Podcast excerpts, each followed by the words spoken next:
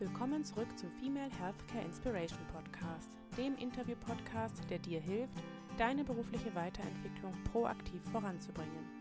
Ich bin Ina Kühnemund und ich spreche heute mit Emily Andrehe über ein weiteres Projekt der Healthcare-Frauen, das DIG-In-Projekt. DIG-In steht dabei für den digitalen Healthcare Index, die erste branchenweite Online-Befragung zum Stand der Digitalisierung im Healthcare-Bereich. Nachdem 2019 die erste Befragung stattfand, soll im Sommer die zweite folgen. Garantiert werden hier insbesondere durch die Corona-Pandemie beeindruckende Veränderungen erkennbar sein. Ich wünsche dir viel Spaß, mehr über DIGIN zu erfahren und vielleicht bist auch du bei der Anschlussbefragung im Sommer dabei. Hallo liebe Emily, bevor wir ins Thema einsteigen, stell dir doch bitte einmal kurz vor. Hallo liebe Ina, vielen Dank für die Einladung. Ähm, ja, mein Name ist Emily Andrehe.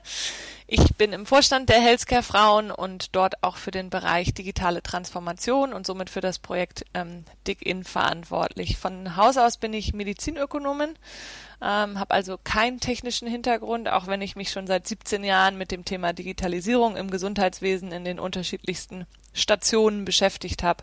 Im Moment bin ich im Board der Vita Group für den ambulanten Geschäftszweig und die Sparte der Medizinprodukte verantwortlich und ich habe immer noch so einen zweiten Hut auf. Ähm, ich bin seit 2014 im Vorstand des E-Health Arbeitskreises des Bitkom und dort auch für die politische Interessenvertretung von mehr als 200 Unternehmen aus der Gesundheitswirtschaft verantwortlich und äh, seit März 2019 als dessen Vorsitzende. Ähm, Außerdem, ähm, wie gesagt, engagiere ich mich ähm, schon seit vielen langen Jahren auch bei den Healthcare-Frauen für die Förderung ähm, von insbesondere jungen Nachwuchsführungskräften ähm, im Gesundheitswesen und habe auch das Projekt Dig In mit initialisiert und mit der Sabine ähm, Hupertz-Helmhold zusammen angestoßen. Das heißt, du hast ähm, das Projekt mit gestartet. Wie ist denn damals die Idee entstanden? Ähm, also eine Kernkompetenz der Healthcare-Frauen ist ja das Thema ähm, Leadership per se.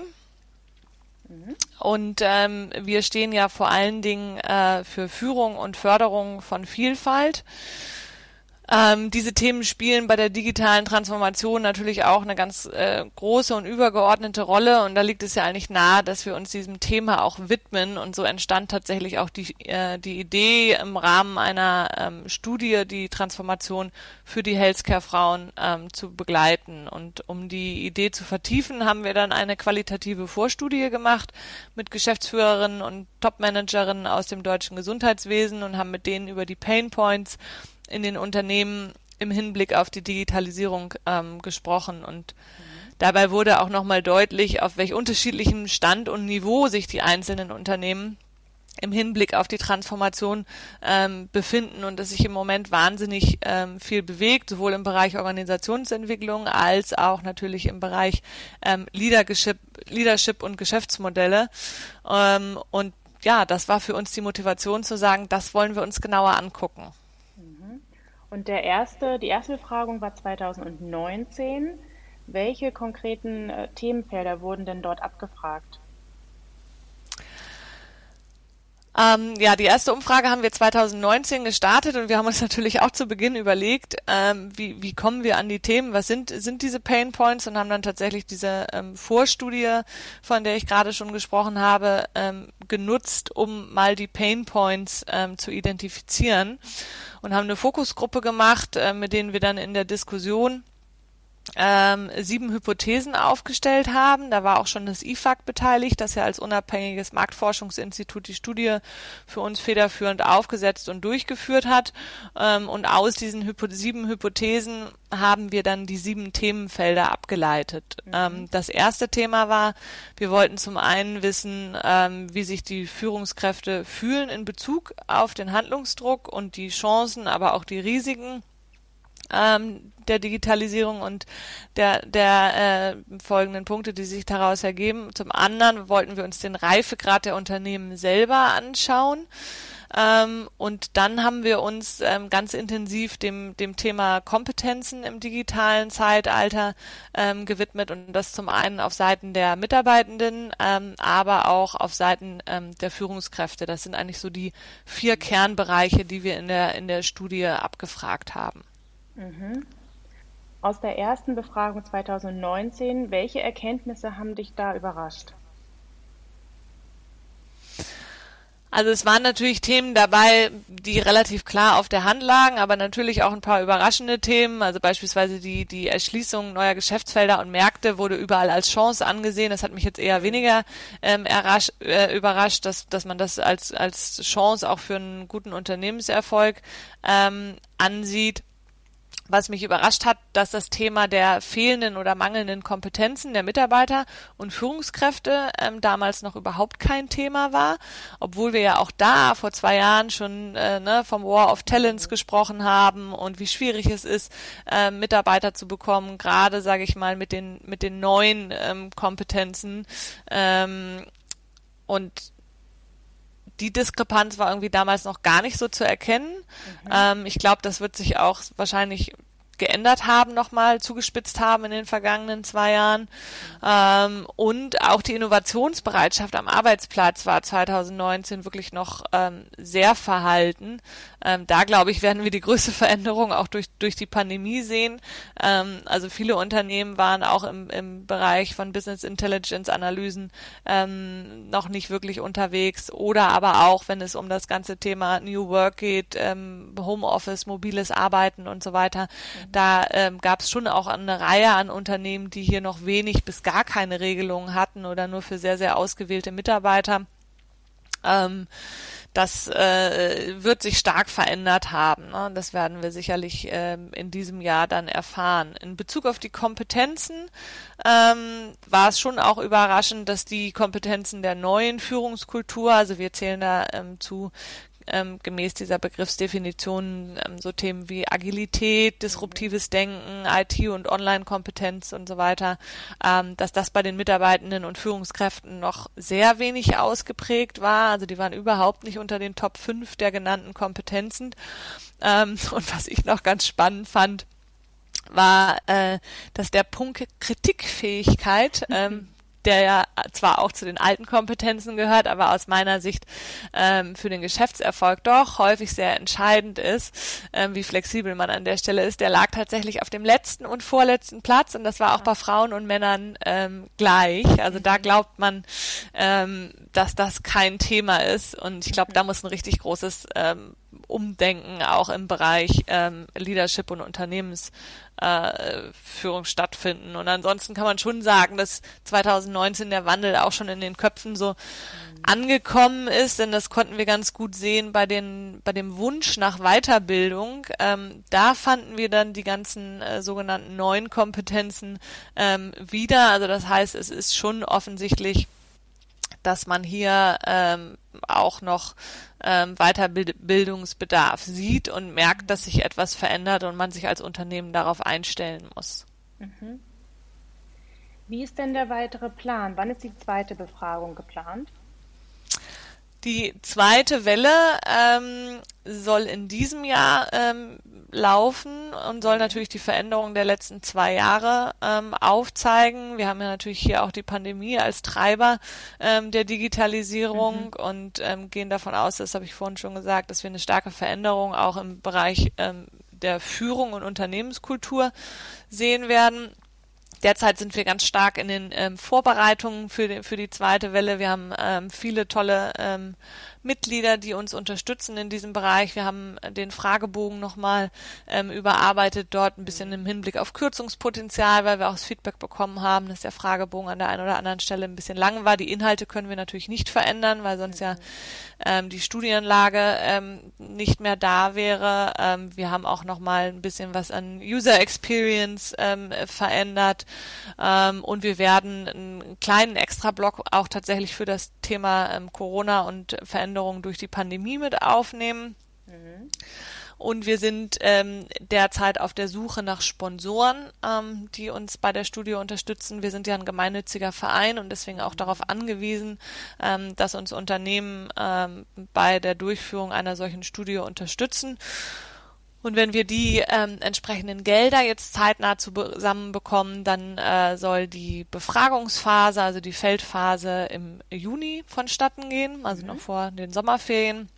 Und im September würden wir dann ähm, auf unserer Summer Launch in Berlin, die jährt sich dieses Jahr zum dritten Mal, ähm, erste exklusive ähm, Daten präsentieren, dazu auch gezielt Presse einladen mhm. und planen dann für Oktober die Veröffentlichung ähm, des Berichtes und werden selbstverständlich dann auch auf der Herbsttagung äh, wie gewohnt die Publikation und den Bericht mhm. ähm, vorstellen. Das wird ja spannend. Ich bin wirklich gespannt, was dabei rauskommt.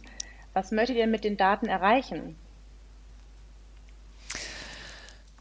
Ja, zum einen möchten wir gerne die Healthcare-Frauen, also unsere äh, Mitglieder mitnehmen auf die Reise der digitalen Transformation, egal wo sie gerade stehen. Denn ich glaube, wir haben auch hier bei uns in den Mitgliedern, in der Mitgliedschaft sehr, ähm, sehr unterschiedlichen Stand in den einzelnen Unternehmen.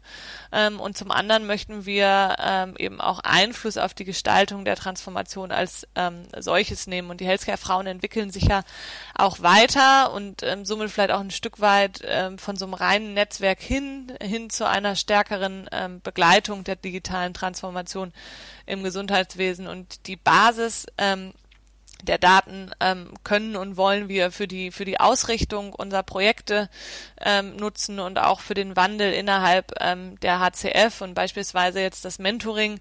Ähm, dort spielen die Bereiche Leadership und New Work ja eine übergeordnete Rolle und hier ähm, können wir auch die Erkenntnisse nutzen und ähm, die Daten beispielsweise in das Mentoring ähm, einfließen lassen, aber auch für äh, den Bereich Training und Weiter- und Fortbildung, ähm, die wir unseren Mitgliedern anbieten, sind die Erkenntnisse natürlich ähm, von besonderer Bedeutung. Und man muss natürlich dazu sagen, das gilt aber auch für die anderen Projekte, die wir innerhalb der HCF mach, äh, machen, wollen wir natürlich die Reichweite ähm, von HCF erhöhen, auch auf uns aufmerksam machen, ähm, hier Ansprechpartner für solche Themen zu sein.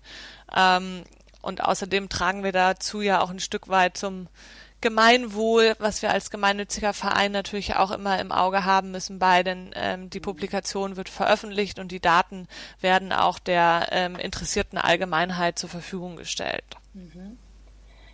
Ähm, wenn jetzt jemand zugehört hat und entweder gerne an der Befragung teilnehmen möchte oder den Index aus 2019 ähm, gerne haben möchte oder vielleicht als, als Sponsor in Frage kommt, an wen richten sich die Interessierten? Die Interessierten können sich gerne ähm, an mich wenden oder auch mhm. an die ähm, Sabine ähm, Hupert-Helmholt oder ein, ein, anderes Vorstandsmitglied. Die sind natürlich auch alle eng in die Projektarbeit eingebunden. Ansonsten mhm. weitere Infos gibt es natürlich auf der Website der Healthcare Frauen als auch auf der expliziten Dick-In-Website. Ähm, die ist auch auf der Healthcare Frauen mhm. ähm, Website verlinkt. Ähm, da findet man weitere Informationen und kann sich tatsächlich auch den Bericht aus 2019, die Publikation, nochmal runterladen. Und wir freuen uns ähm, ja über jeden Mitmacher, Mitwirkenden und ähm, selbstverständlich auch äh, über Sponsoren, die sich gerne an dem Thema ähm, beteiligen wollen. Und wenn ich jetzt an der Befragung teilnehmen möchte, was muss ich denn mitbringen, um überhaupt teilnehmen zu dürfen? Die äh, Befragung richtet sich an ähm, Top-Manager und Managerinnen aus der deutschen Gesundheitswirtschaft oder aus dem deutschen Gesundheitswesen, aber auch aus ähm, Wissenschaft und Politik. Ähm, wichtig ist uns dabei, weil es ja hier ähm, auch vornehmlich um das Thema Leadership geht, dass man aus der ersten und zweiten Führungsebene ähm, kommt von Unternehmen ähm, oder Organisationen. Ähm, das sind die entsprechenden Einschlusskriterien. Ähm, man kann sich ähm, registrieren, entweder ähm, über die Dick-In-Website und wir werden auch nochmal einen Aufruf in Social Media machen äh, im Juni. Da bekommt man dann seinen personalisierten Teilnahmelink zugeschickt. Mhm. Ähm, dann kann man auch pausieren und zu einem späteren Zeitpunkt an der Umfrage ähm, weiter teilnehmen, wenn man das jetzt nicht in einem Rutsch macht. Deswegen machen wir das mit dieser Registrierung, weil das einfach ähm, einen höheren Komfort für die ähm, Durchführung der Umfrage hat. Und ja, also wir freuen uns über jeden, ähm, der teilnimmt nimmt und seine Stimme und seine ähm, Meinung da reingibt. Und äh, wer den Healthcare Frauen auf LinkedIn ähm, folgt, der Healthcare Frauenseite, der kann eigentlich auch den Zeitpunkt ähm, nicht verpassen. Sehr schön. Ja, liebe Emily, dann danke ich dir auf jeden Fall für dieses Interview. Das war wieder sehr spannend. Ich bin sehr gespannt, auch was wirklich dabei rauskommt nach der Befragung, was es an neuen Erkenntnissen gibt und was wir alle daraus lernen können und dann auch entsprechend für die Zukunft umsetzen können. Ja, wir freuen uns auch schon total auf die zweite Welle und ähm, ich sag vielen lieben Dank, äh, Ina, und lieben Gruß nach Hamburg aus Berlin. Danke. Wenn du über Neuigkeiten zum Dig-In informiert werden möchtest, folge den Healthcare Frauen auf LinkedIn. Vielen Dank für deine Aufmerksamkeit und bis zur nächsten inspirierenden Folge hier beim Female Healthcare Inspiration Podcast. Deine Ina Kühnemund.